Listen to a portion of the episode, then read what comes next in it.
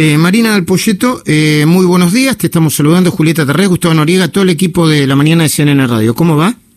¿Qué tal? Buenos días, ¿cómo les va? Muy bien. Marina, eh, todo parece indicar que la inflación, lejos de, de, ir hacia la baja, podría incluso aumentar más de eh, octubre a noviembre. No sé cómo te dan tus números.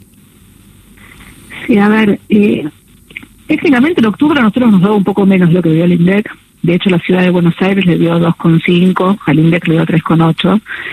Eh, noviembre eh, tenés varios aumentos ya este, incorporados, tenés una tendencia, digamos, en, esos precios, digamos, que no están bajo control del gobierno, que siguen su curso, pero tenés algunas habilitaciones de precios por parte del gobierno que empiezan a impactar, eh, y es probable que el dato esté parecido al de octubre, te diría algo arriba de 3, eh, y probablemente abajo de cuatro.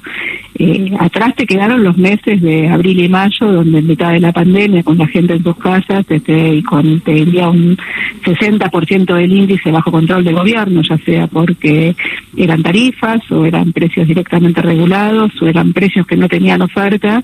Eh, la inflación te había dado uno y medio, después tuviste varios meses con el dos y pico, y ahora estás con el tres y pico y el dato de inflación de este año va a terminar en la zona de 37%, en la zona de 37-38%, que está bien por debajo del, año pasado, que dio 53 y medio, pero cuando analizas el margen los últimos dos meses, está haciendo una dinámica de precios complicada en un contexto donde la brecha cambiaria se está filtrando la dinámica de precios y si miras la composición del índice acumulado desde principios de año, eh, los precios realizados suben casi al 90%, los precios libres suben en la zona de 45-46%, los precios, eh, el índice promedio de precios sube cerca del 26%, las tarifas suben 11, los precios este, bajo control suben 20. Eh, bueno, la presión que tenés ahora es de aquellos precios que no subieron por recomponer el margen perdido. Entiendo. Eh, Julieta de está escuchando a Marina del Polleto. Marina, buenos días. Eh, ¿Cómo estás analizando el tema de la quita de su... Hola, ¿me escuchás? Eh, ¿la, ¿la, escuchás a, Ah, bueno, ahora, ahora eh, vamos a tratar de mejorar eh, la comunicación. Levanta un poquitito la voz, Julieta, por favor. Marina, buen día, ¿me escuchás? No, te escucho a vos perfecto, pero no escucho a Julieta. Bueno, no, hay problema. Eh, eh, trasladame a mí, Julieta, y yo le traslado. Dale, dale, rapidito, por favor. Dale. La, la pregunta es cómo eh, está analizando la quita de subsidios de tarifas y en el transporte para mm. bajar el gasto público también y que impactan en la inflación. Bueno, te está preguntando cómo... la, escuchaste perfectamente, dale. La escuché.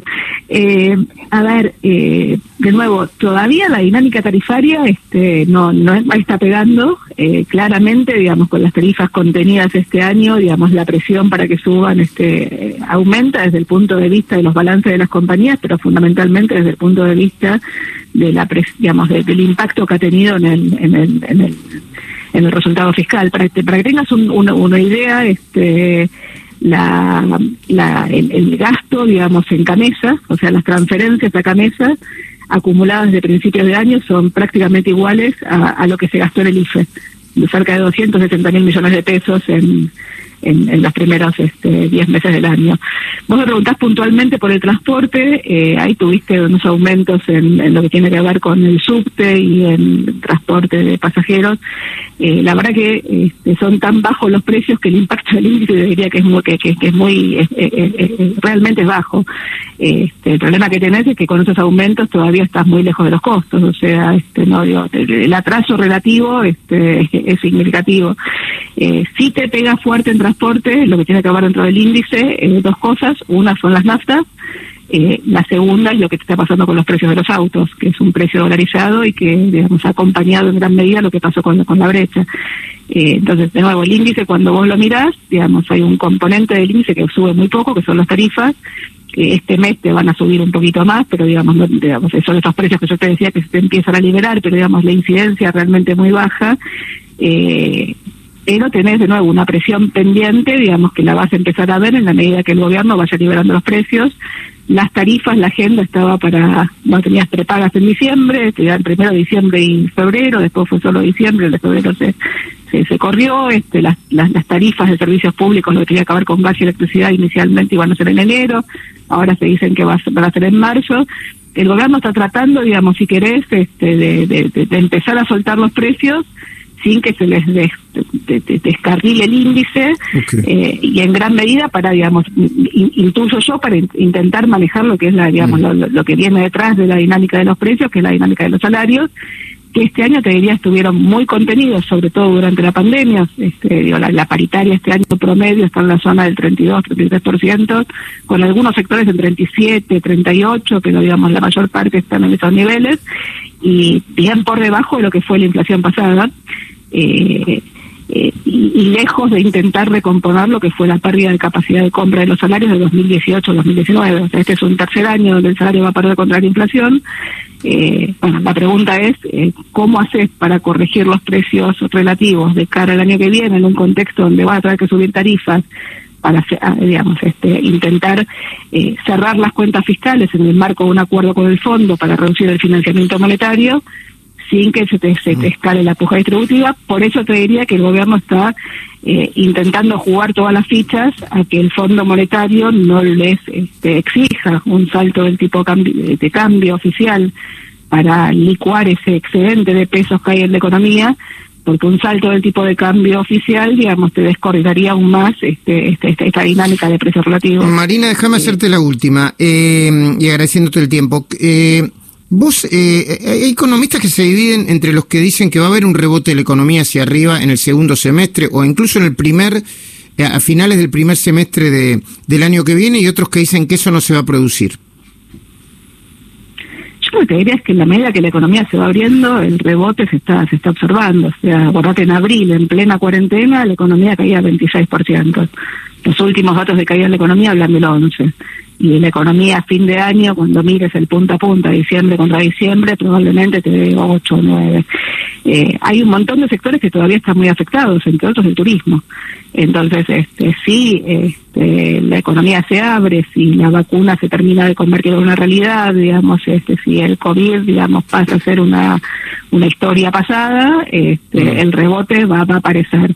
Ahora, ahí te agrego, digamos, si querés, una, una incertidumbre que tiene que ver cómo el gobierno maneja la presión cambiaria que está teniendo, que se ve, si querés, reflejada fundamentalmente en un banco central que sigue perdiendo reservas, eh, eh, aún en un contexto donde este, intentó contener el salto de la, brecha cambiaria, o sea, la brecha se que estaba, el, dólar marginal se que estaba acercando a 200 pesos, este, y ahí la política de alguna forma reaccionó, hubo un giro, digamos, este, en, varias de las definiciones de política, pero bueno, fundamentalmente en lo que tuvo que ver con el freno de la toma de tierras, este, lo que tuvo que ver con la, la ida al Fondo Monetario, el desactivar algunos de los planes este, para asegurar la consolidación fiscal, el anuncio de aumentos tarifarios. Eh, bueno, ¿Por qué, está, ¿Por qué de golpe el gobierno gira, este, yo digo, un giro a la ortodoxia sin que se note, o sea, con un discurso de barricada? Bueno, en gran medida porque la presión cambiaria te puede abortar la recuperación el año que viene. Si el gobierno eh, se ve obligado a convalidar un salto del tipo de cambio oficial y la presión sobre, sobre las reservas que todavía tenés en un contexto donde los precios de los bonos recién reestructurados eh, valen 40, 40 dólares, eh, bueno, digo, si, si no logras este, contra esta dinámica que te hagas un escenario de aceleración inflacionaria con otro año más de pérdida en la capacidad de compra de los salarios, la verdad que el rebote lógico que tenés, o sea, el arrastre estadístico de este año para el que viene, eh, está en la zona de tres o cuatro puntos para el año que viene, bueno, lo, vas a ver menguado en alguna forma. Eh, no, no, termina, por favor. No, lo, lo, último que te diría es, eh, por eso, digamos, los escenarios de cara al año que viene van a depender en gran medida de en qué medida el gobierno logre negociar con el fondo un esquema de estabilización, la principal duda es cuál es el salto cambiario, digamos, que vas a tener que poner en ese esquema. El gobierno pretende que no haya un salto cambiario y mantener el Crolintec, o sea, estas devaluaciones del tipo de cambio que venían algo abajo del 3%, y están un poquitito arriba del 3%, ahora están por debajo de la inflación, pero de nuevo, digamos, en un contexto donde todos los precios se te mueven, digo, la dinámica de la inflación se te escala y ahí, nuevo, va a depender enormemente de cómo el, maneje, el gobierno maneje de nuevo el salto discreto del dólar, las tarifas para recomponer el equilibrio fiscal y en simultáneo la presión salarial en un año electoral donde tenés de nuevo elecciones en octubre y el gobierno va a intentar llegar con la economía lo más recuperada posible. El problema es que si esas presiones se te dan todas juntas, el riesgo que tenés es que se aborte la recuperación y que llegues en un contexto de esta inflación a las elecciones. Ese eh. escenario sigue estando. Mm. Entiendo muy muy bien la explicación, muy, bien explicado. Muchísimas gracias, Marina del Polleto. ¿eh? No, gracias por llamar.